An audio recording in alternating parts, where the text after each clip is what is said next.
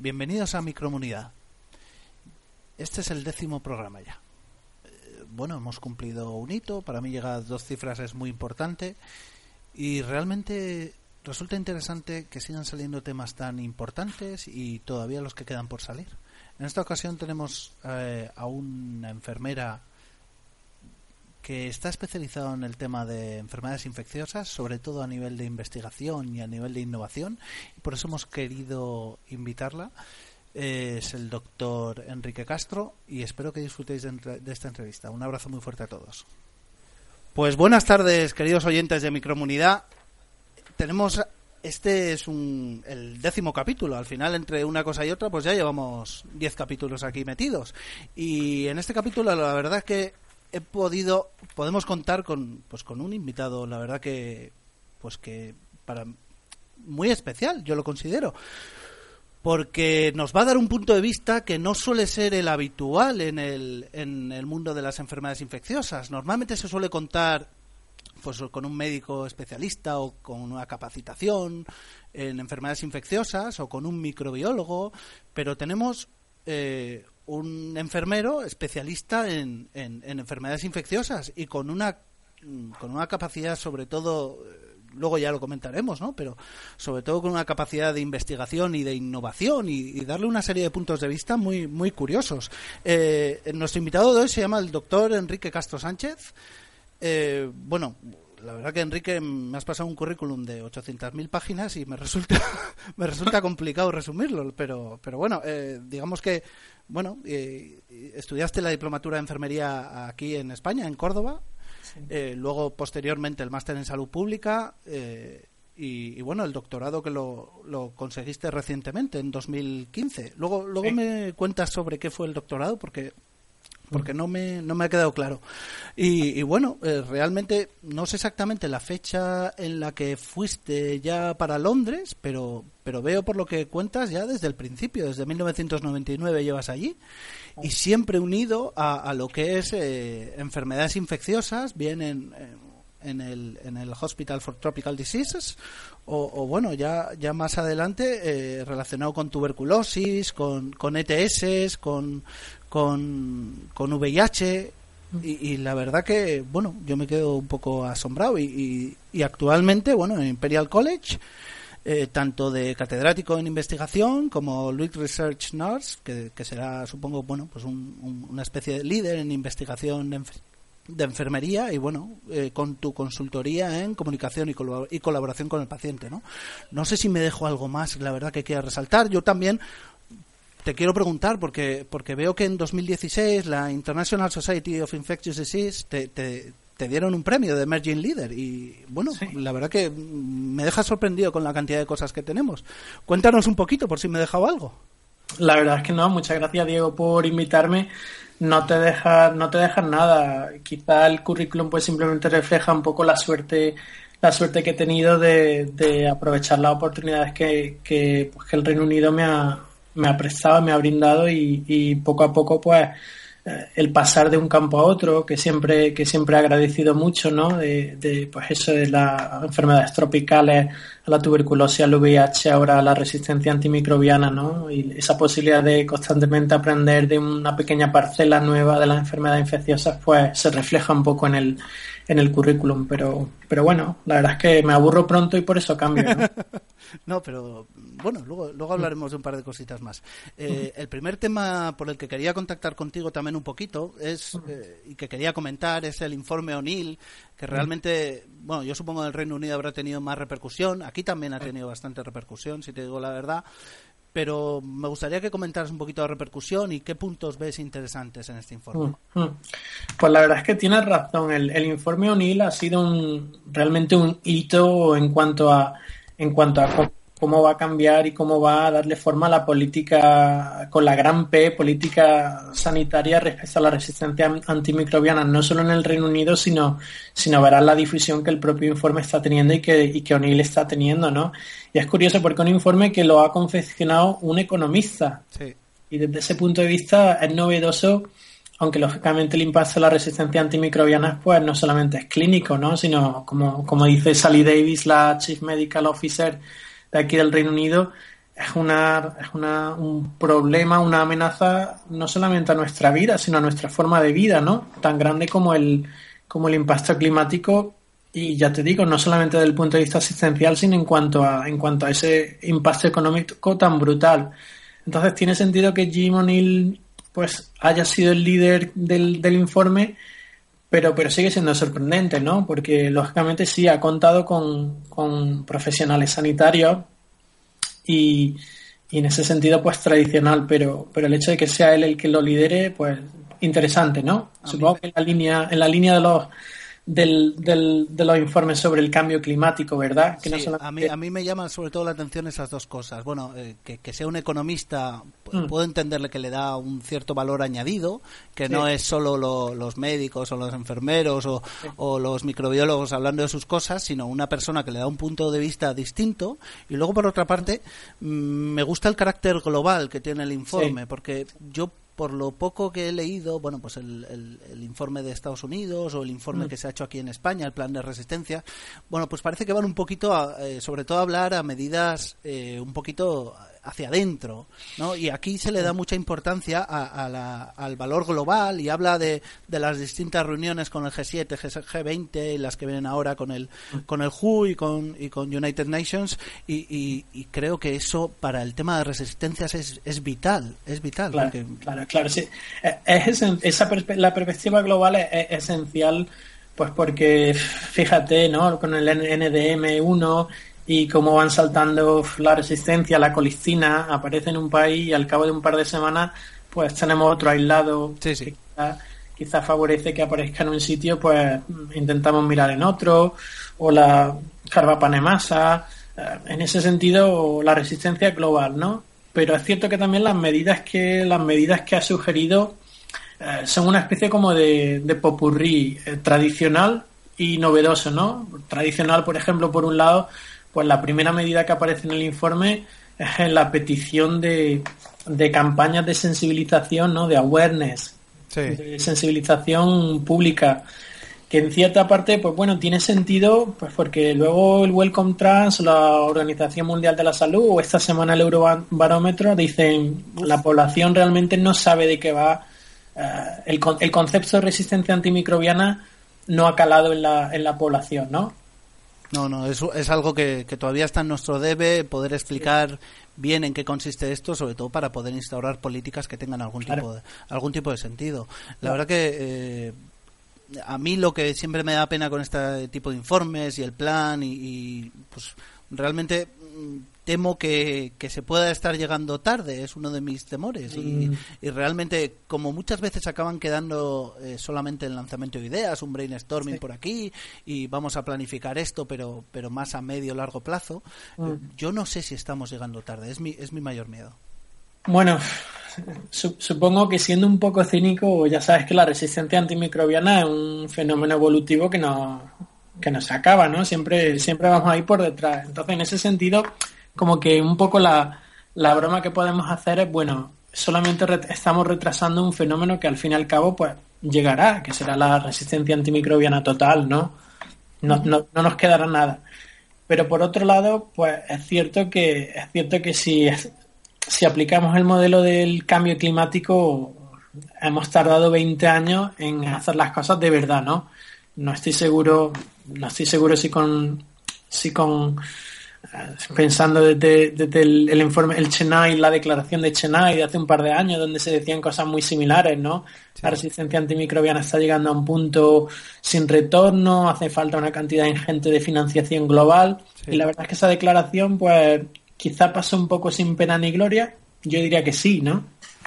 a veces parece un poco el cuento de, Pedro y el Lobo, de que viene, que viene, que viene, y, llegado el momento, bueno, yo cuando salen las, las cifras del informe O'Neill, esto que está hablando el ECDC de aquí a, 2050, la cantidad de muertos que va a haber por resistencia, yo no sé hasta qué punto creerme eso, porque suelen ser cifras muy alarmistas, Pero, pero claro, es que al final parece que, estamos seguimos en el mismo punto y, no, no se hace nada.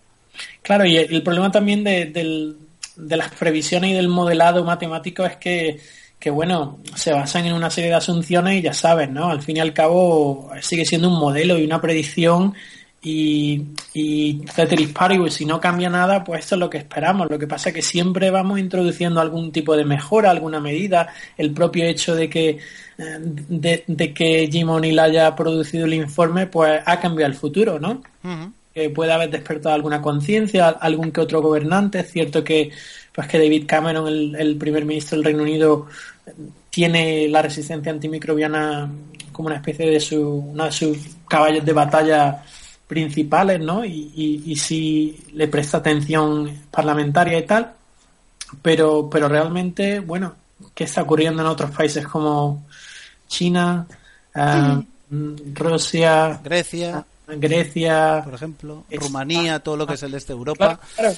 Esos, grandes zonas grises donde realmente no tenemos datos y el, la vigilancia epidemiológica creo que no engañamos a nadie si decimos que puede mejorarse mucho y que tenemos mucha incertidumbre acerca de, acerca de, esos datos. Y es curioso porque el informe O'Neill presenta como ejemplo a la tuberculosis como, como ejemplo de, enfermedad infecciosa que, que está venciéndonos totalmente, ¿no? Totalmente. Y es curioso como ejemplo porque estamos todos pensando que utilizaría pues la típica la típica resistencia antimicrobiana no sé, la Klebsiella o alguna, alguna de esas, y realmente no, presenta la gonorrea y presenta la tuberculosis, ¿no? La gonococia y la tuberculosis. Y, y como, como poniendo de manifiesto el, el tipo de enemigo que tenemos delante, ¿verdad? Sí, claro que es la pera.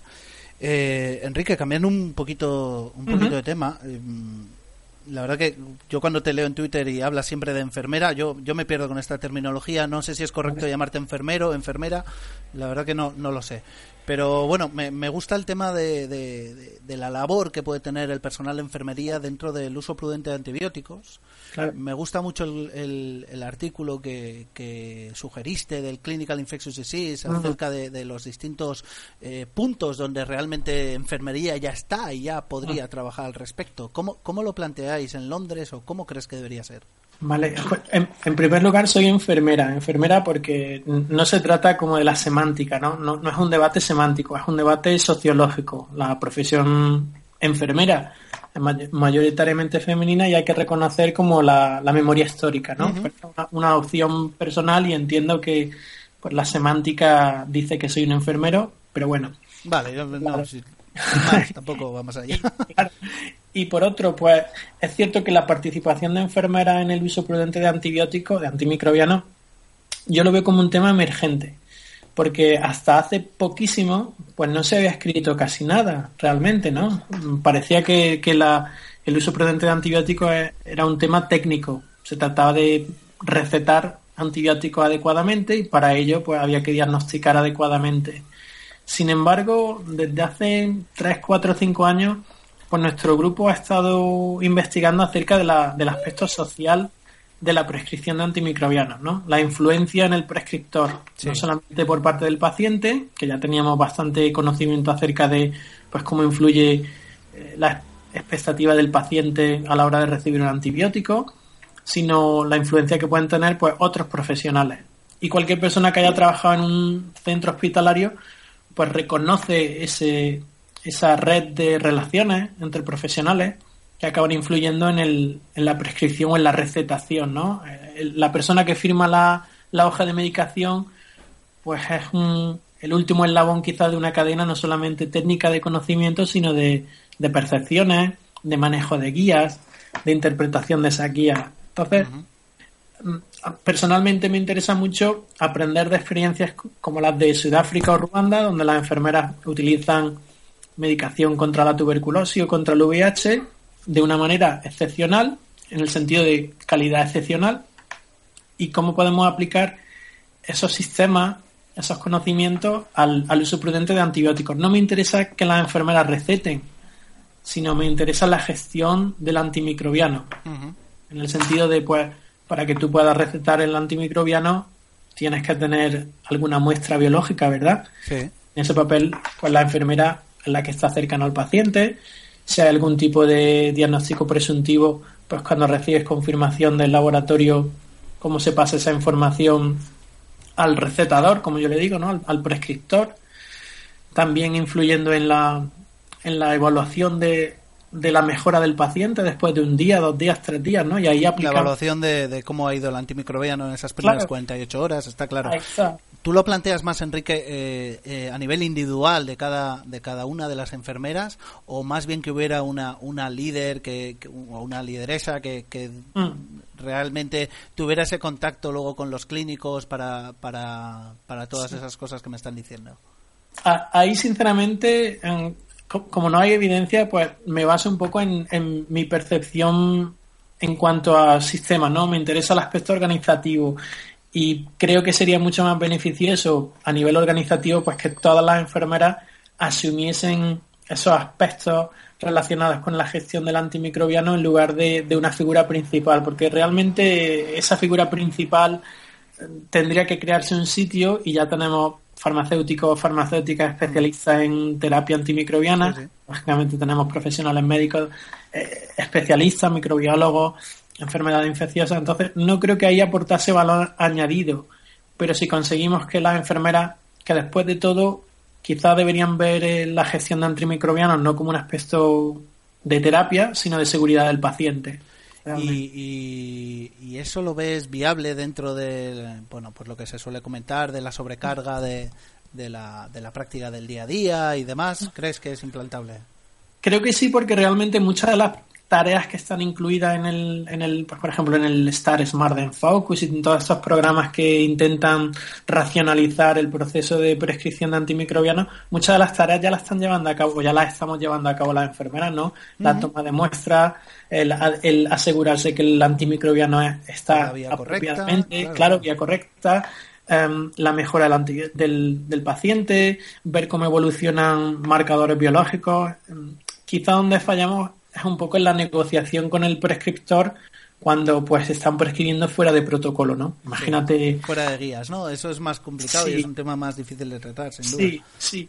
Entonces, en ese sentido, pues quizás sí tenemos que, que trabajar un poquito pues la comunicación multidisciplinar y con el resto del equipo. No porque no se trata de que la enfermera le diga al prescriptor creo que no es el antibiótico adecuado, sino quizás llevamos ya tres días en terapia intravenosa, es el momento adecuado para considerar el cambio a terapia oral. Ejemplo, e, e, ese tipo de negociación o de comunicación o de debate. que todavía queda, ¿no? Claro, creo que sí, creo que sí. Y sobre todo, pues, por ejemplo, en la, cuando se pasa la ronda de pacientes, eh, cómo, cómo, contribuyen las enfermeras a la, al pasar sala, ¿no? Sin duda y a la toma. Me, parece me parece súper interesante y creo que realmente es un, es un campo a, aplicar. Luego habrá que ver los indicadores, elegir los indicadores para luego poder medir todas esas intervenciones, que seguro que estarás en ello. Pero, pero la verdad que parece un tema que, que, además seguro que, que, puede ayudar mucho a los clínicos si se les plantea bueno, pues como lo estás diciendo, como una ayuda alternativa y, no es esto no es quitar el sitio a nadie ni hacer el trabajo de nadie, sino todos ponernos de acuerdo para ayudar al paciente. Estoy de acuerdo. Mm. que sí. Mm. Y bueno, en atención primaria estoy pensando que en atención primaria o en, ¿sabes? En, entornos no hospitalarios, pues muchos de los episodios del cuidado y de la atención, pues no solamente, no solamente son partícipes el microbiólogo o el prescriptor, o sea, la labor del farmacéutico o de la oficina de farmacia dispensando antibióticos también es esencial e importante, ¿no? O sea, que no solamente... Yo me centro un poco en enfermeras, pero, pero, pero es multidisciplinar, ¿no? Por supuesto. Que otra, otro de los temas que quería comentar contigo, Enrique, era el tema de, bueno, la descolonización selectiva que está viendo mm. ahora mismo, bueno, pues digamos que está viendo lleva habiendo debate realmente acerca de su posible utilización, tanto para mm. evitar lo que son neumonías nosocomiales como para, como para librarnos de, microorganismos multiresistentes mm. colonizantes del tracto gastrointestinal. También está probándose ahora mucho, bueno, pues todo lo que es el tema probióticos, todo lo que es el tema del trasplante fecal. Me gustaría saber cómo lo veis allí en Reino Unido mm. y en qué punto lo tenéis. Pues eh, curioso que comentes acerca del, del, trasplante fecal porque, porque realmente tenemos un estudio en marcha evaluando no solamente, no solamente la efectividad, que sobre, sobre ella pues sí tenemos, sí tenemos bastante evidencia, ¿no? Pero, pero sobre la, el ser decision making, preguntarle al paciente o considerar si el paciente prefiere el trasplante fecal o, o pues por ejemplo un método más tradicional como la fidaxomicina. Y en ese sentido creo que será interesante ver cuáles son las opciones que, que, escoge el paciente teniendo en cuenta la evidencia emergente acerca del cambio de la de microbioma y cómo puede afectar ese cambio de microbioma intestinal a, a resultados a más largo plazo, ¿no? Entonces, ese aspecto sí nos interesa mucho el, del, cambio de paradigma, eh, de darnos cuenta, pues, pues el, el, efecto a largo plazo de, de este recambio de, de microbioma. Uh -huh. Sobre todo a nivel de trasplante fecal, lo comentas, ¿no? Eh, sí. El estudio ese que estás diciendo, ¿qué, ¿qué, tal va? ¿O qué, nos puedes comentar algo todavía? El, el, comité ético ha aprobado el, ha aprobado el estudio y, y estamos en la fase de, de reclutamiento vale. y, y, en ese sentido pues muy incipiente sobre todo porque sobre todo porque es posible que el trasplante fecal haya tenido su papel o su lugar pero la aparición de nuevos de nuevas terapias orales pues puede que le, puede que lo haya desplazado un poquito no no estoy muy seguro no estoy muy seguro de si sigue teniendo el papel prominente que sea la, la verdad que yo te digo la situación aquí en España porque siempre hay eh, bueno en cuanto a, a, tratamiento descolonizante por vía oral tanto mm. ya te digo para neumonías como para como para colonización a nivel gastrointestinal, pues eh, sigue un poquito en polémicas, más que nada no por los resultados a corto plazo, que parecen bastante buenos para pacientes graves, sobre todo sí. bueno, en unidades críticos y, y demás, sino, eh, claro, siempre nos queda un poco la duda a largo plazo de, de qué va a pasar con, no a nivel de microbioma, sino a nivel de generar más resistencias todavía y es, es el miedo con el que contamos un poquito todos. Eh, a ese nivel, eh, contar con las herramientas con las que se está contando ahora de metagenómica, sí. eh, a nivel de análisis de microbioma, bueno, mm. pues estamos todavía un poquito en pañales, pero, pero sí que parece muy interesante y un futuro, un futuro prometedor esa clase de análisis. Sí, estaba pensando cuando, cuando me comentaste que quizá pues sería un, un un tema interesante, participación y tal, y, estaba revisando artículos y, y, no, no, recuerdo ahora si fue en el New England o en el JAMA, el, estudio que pues que evaluaba una serie de una serie de resultados clínicos en pacientes que habían que habían recibido pues decolonización selectiva. Y es verdad que el, que en, que en los estudios publicados más robustos, muy entre comillas, el más robusto, pues los parámetros que evaluaban pues era una especie como de mezcolanza de mezcolanza de resultados, ¿no? Entonces, no creo que hayamos obtenido o diseñado el estudio definitivo acerca de la decolonización, sí.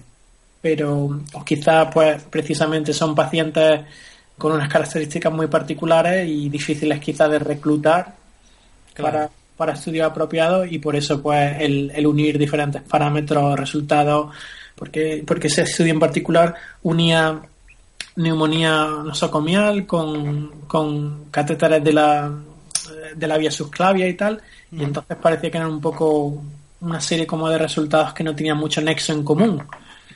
Y, y tampoco el resultado era dramático, pero, pero bueno, supongo que como siempre decimos, ¿no? Hace falta más Sí, sí, siempre nuestra salida. siempre.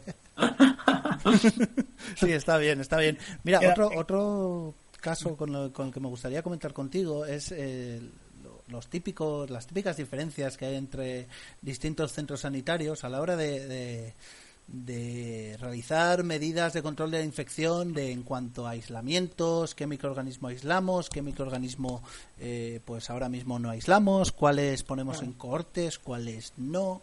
Eh, ¿Cómo lo tenéis diseñado allí? Pues puedo contarte, por ejemplo, el, con el con el CPI, con el Enterobacteriaceae o enterobacterias productoras de carbapane masa, sí. pues un, nuestro grupo básicamente está estimando el, el, la, la, demanda en cuanto a, a, habitaciones individuales que el seguir el protocolo nacional uh, significaría. Es decir, ya hay un protocolo nacional, realmente quizá no debería sugerir que la evidencia detrás de muchas de las recomendaciones es flojita, pero en la realidad, pero impone una serie de demandas. Por ejemplo, sugiere que cualquier paciente que ha pasado cierto tiempo en algún país con elevada prevalencia de CPE o de carga pan masa o de Enterobacter, pues debería aislarse en una habitación individual. Entonces, a poco que hemos estimado e, esa demanda en cuanto a, en cuanto a número de habitaciones individuales, solamente el seguir las recomendaciones eliminaría del 5 al 8% de todas las habitaciones individuales que tenemos en el hospital. Y este es un resultado que ha publicado un compañero en el Journal of Infection. Claro, perder una de cada 12 habitaciones individuales en el, en el hospital o en el consorcio hospitalario más grande del Reino Unido, como el nuestro, mm. sin tener en cuenta las demandas en cuanto a tuberculosis, en cuanto a aislamiento de contacto, en cuanto a, gripes de diferentes... gripes, sí, cosas... Es una demanda quizá inalcanzable me gusta, me gusta el, artículo que has comentado, el, de, el del Journal of Hospital Infection, eh, mm. sobre todo porque el, el, enfoque que lo hace es a nivel de eh, wards de alto riesgo, o sea, no, lo hace a nivel de factores de riesgo de pacientes, sino las estimaciones que hacéis es a, base de, bueno, pues de, de distintos servicios, ¿no? Un poquito más general y probablemente más aplicable y más sencillo, ¿verdad? Sí, sí, sí, sí. Y en ese sentido, pues supongo que también refleja la organización hospitalaria en el, en el Reino Unido, ¿no? Donde, pues realmente, eh, alguna que otra vez hay pacientes que no se encuentran en la planta adecuada porque simplemente no tenemos capacidad para verlo en, en la planta, pues si tienen alguna patología cardíaca, pues lo verá el cardiólogo, pero puede que se encuentren en una planta de neumología, por ejemplo. Entonces, quizá agrupando a los pacientes en, en esos clústeres de, de patología tiene más sentido, ¿no? Porque si analizamos según planta, pues, pues se hace un poco difícil el, evaluar esa, esa, demanda. Pero, pero sí, es, es un aspecto que nos interesa, la, la imposición en cuanto a la provisión de servicios que el seguir una política sanitaria ah, requiere. Porque pues porque muchos centros en el Reino Unido no van a poder asumir esa, esas demandas. Al final pasará como aquí, como en España, que, se acaba adaptando cada centro a su, a su realidad y a sus posibilidades, ¿verdad? Claro, con la salvedad de que pues el paciente en el Reino Unido, si, si sufre una, una infección nosocomial o asociada a los cuidados, pues tiene la posibilidad de, de demandar al centro. Es verdad. Hasta el punto de, dependiendo del daño causado, pues es posible que el, gerente del centro, que es el responsable último, vaya al banquillo. Y estando esas guías de por medio, pues claro, es un impositivo legal, claro. Entonces hay una tensión ahí entre la evidencia, la capacidad del centro de, adaptarse a, las demandas de esa evidencia y al riesgo potencial, pues de, pues eso, de un, de una de una colitis por, por Clostridium. Clostridium, sí, sí. Y, y demás. Entonces, nos interesa sobre todo eso. Quizás, pues sí, somos científicos en el sentido de que nos gusta investigar, pero por otro lado también nos gusta el aspecto de influencia en la política sanitaria y por el momento, pues, pues eh, no hemos conseguido que, el, que la Agencia Nacional de, Salud Pública considere al menos el impacto que la guía puede tener en puede tener en nuestro centro o en centros similares. Eso en, todos los centros. Eh, bueno, y no solo con las carbapenemasas. Realmente, vamos, a mí me parece que, mm. que, que si jugamos con cualquier multiresistente o con cualquier mm. microorganismo tipo la gripe o, tuberculosis, bueno, pues es que realmente si, si seguimos todas esas guías, está claro que, que, vamos, que no mm. nos quedamos sin camas en un momentito y, y, al final resulta imposible. Entonces, que pueda haber demandas al respecto, pues estoy convencido, pero yo no sé a nivel legal mm. luego cómo se resuelven todas esas demandas, porque o cambias de paradigma absolutamente todo lo, que son las estancias hospitalarias o, no tienes nada que hacer.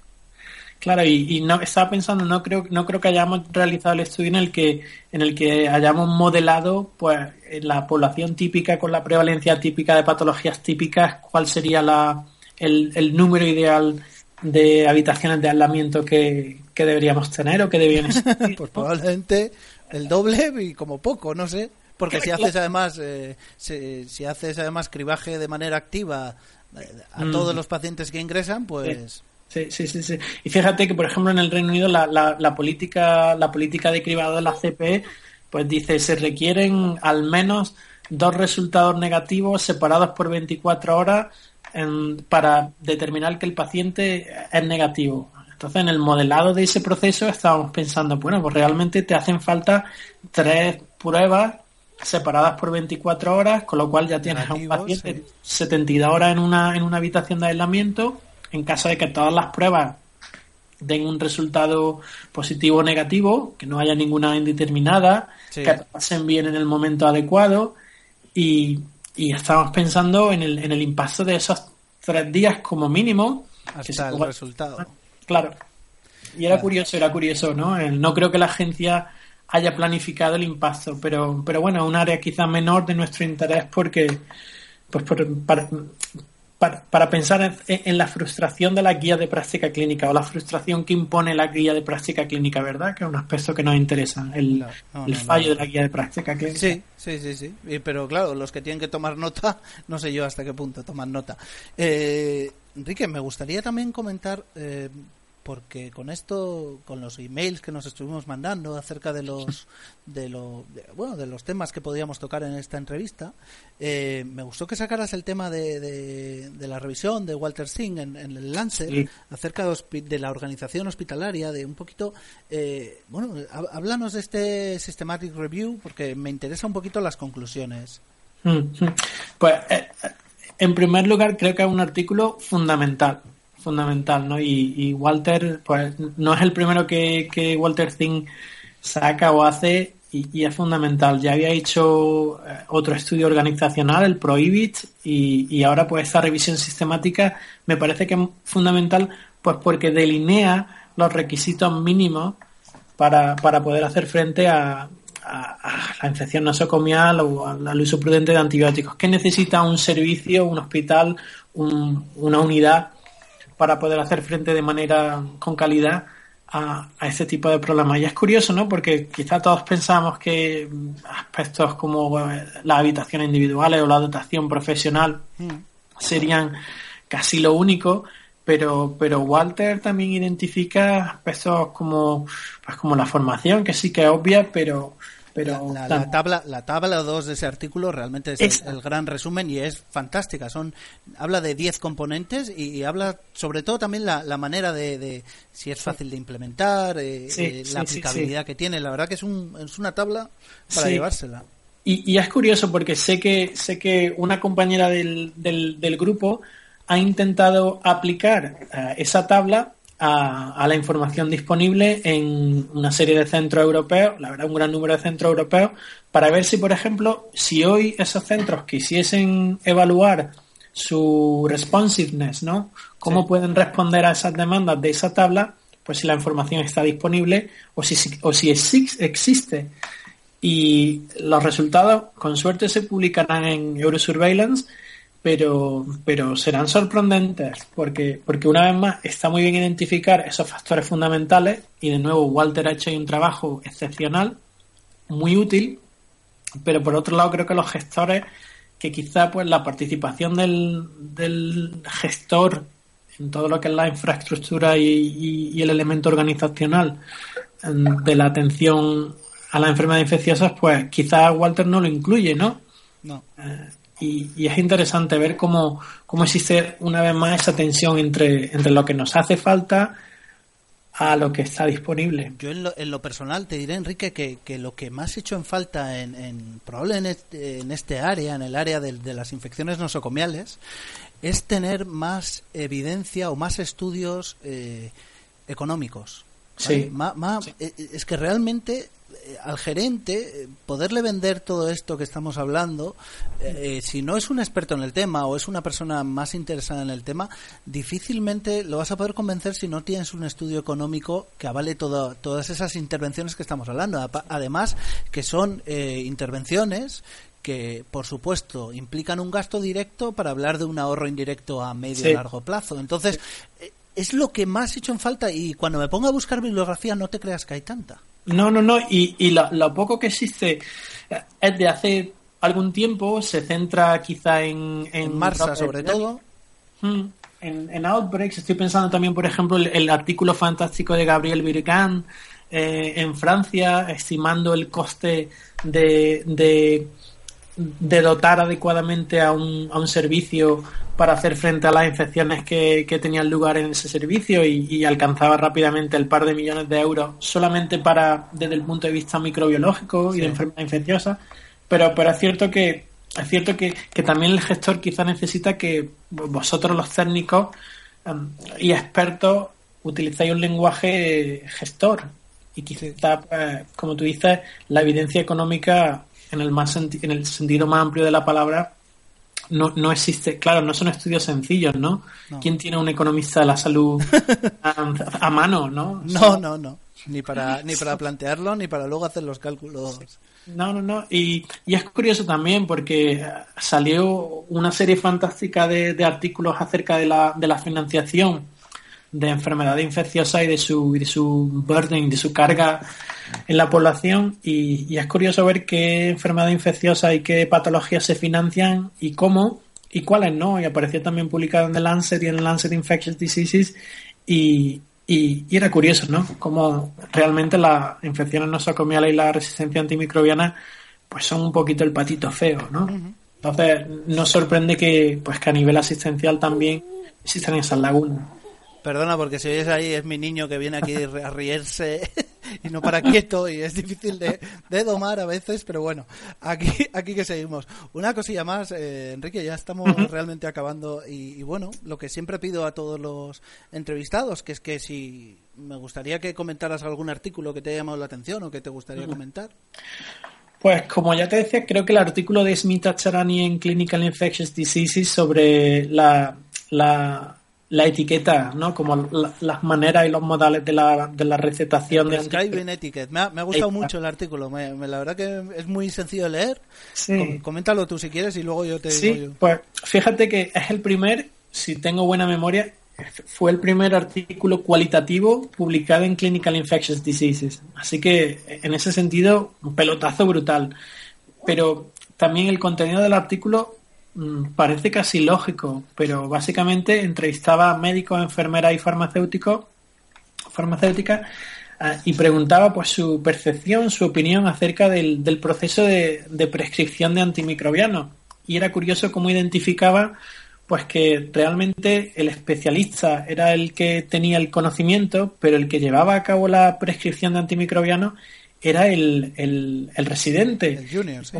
Ahí está, y, y cómo el, residente realmente no tiene pues la potestad para cambiar o tomar decisiones adecuadas y apropiadas acerca de la recetación o prescripción de, antimicrobianos. Y cómo hasta ahora pues esa tarea tan técnica que realmente pues no hemos conseguido mejorar adolecía de, de, ese aspecto social, ¿no? Y, me parece que era el primer, o el primer artículo, pues que identifica esos componentes sociales de la prescripción de antibióticos. Completamente extrapolable a este país, ¿eh? te diré, porque realmente es eh, en los tres puntos en los que ahonda, que es, en, bueno, pues digamos que no interferir con la prescripción de otro colega, eh, en la jerarquía de la que estabas hablando, y, bueno, la poca adherencia a las guías, o, realmente... Mm, es que ni siquiera es poca adherencia, sino eh, que no hay necesidad de ser adherente a las guías en muchas ocasiones. Sí, sí, sí, sí, sí. Y, quizá, quizá presenta, bueno, la guía y el, y el protocolo de actuación pues son el mundo ideal y el artículo refleja acerca del, del mundo real, el, de la, el de la prescripción cuando no tenemos evidencia o cuando simplemente el jefe de servicio tiene otra preferencia acerca del, del antibiótico óptimo, ¿no? Entonces, ¿cómo se comporta el, residente, el junior sin experiencia en esa situación? Y, cómo reconocen el resto de profesionales pues que ese, esa toma de decisiones implícita existe y, la guía de práctica clínica realmente pues no consiguen no consiguen salvar el hueco entre el mundo ideal y el mundo real ¿no? entonces en ese sentido me parece un artículo excepcional porque porque apela a ese proceso social y lógicamente pues seguimos explorando cómo podemos llevar a cabo intervenciones que, mejoren la prescripción de antimicrobianos cuando pues cuando la guía de práctica clínica no es que sea ignorada sino que es mm, modificada manejada por un por un grupo de profesionales pues que tienen competencias diferentes demandas diferentes dentro de un, de un proceso caótico, ¿no? Como es, la un, es un artículo muy, muy, muy entretenido de leer y la verdad que lo recomiendo a, todo el mundo. Por cierto, no, no, lo he comentado, pero mi idea es colocar lo que son los enlaces a los distintos artículos de los que estamos comentando durante el programa y así si algún oyente quiere, descargarse alguno o leer alguno, pues eh, nosotros encantados. Yo por mi parte, que también me gusta recomendar algún artículo, de los últimos que he leído, eh, me gustaría comentar uno de, de, de la revista de Biología Molecular de la de la Sociedad Americana de Microbiología, porque, bueno, pues es de un grupo de Massachusetts, también en colaboración con otro grupo de, la Universidad de Cornell, y bueno, eh, un poquito hablando sobre todo de una técnica novedosa para identificación de patógenos en sangre completa. ¿Vale? No es exactamente una PCR al uso, sino sería trabajando con, con péptidos, pero realmente eh, parece una, una muy buena primera aproximación a, eso que, que, el santo grial en la microbiología, que es mm. no tener que esperar al resultado del hemocultivo, a, a, esperar a que el hemocultivo nos pite para nosotros poder trabajar todo, sino directamente la sangre completa. Y la verdad es que los resultados que tiene son bastante, bastante buenos. Yo no sé cómo eh, me seguiré de cerca esto porque realmente parece, eh, vamos, una panacea, porque no solo por el valor predictivo positivo, que es muy alto, que no, no, me acuerdo por dónde lo tengo, pero por aquí lo tengo, y era eh, bueno, estamos hablando de sensibilidades por encima del 95%, especificidades por encima del, del 89%, llegando al 90%. ¿Vale? Eh, digamos que hay una serie de, de especies que se cubren, estamos llegando a 17, incluyendo a distintas especies de cándida, las más frecuentes que positivan en, hemocultivos, y, y, la verdad que no solo, ya te digo, sino pensando en, en encontrar el patógeno, sino para descartar el foco bacteriano en, en una en una, en una sepsis o en una duda de si realmente hay alguna bacteria. Y, y, joder, la verdad es que es de esas cosas que se agradecería tanto y sería un grandísimo salto que tú mm. sabes que al final esperar a, que nos pite el hemocultivo y todo es, que bueno. Claro. Entonces, ¿crees que crees que tenemos que dejar Malditov a, a, pasar el momento del Malditov o llegó y pasó y no? No, no, Malditov está está todavía está todavía a tope. Lo que pasa es que esto, eh, eh, lo que pasa es que esto realmente, pues no sé, a mí me encantaría que saliera, porque ya te digo que, joder, eh, en vez de estar con los botes de hemocultivos para arriba y para abajo, tener esto, aunque luego lo cultiváramos en toda la pesca, bueno, pues, mm. pues sería una gran aproximación para todos nosotros. y, y en, por mí, pues nada más, Enrique. No sé si querías comentar alguna cosa más.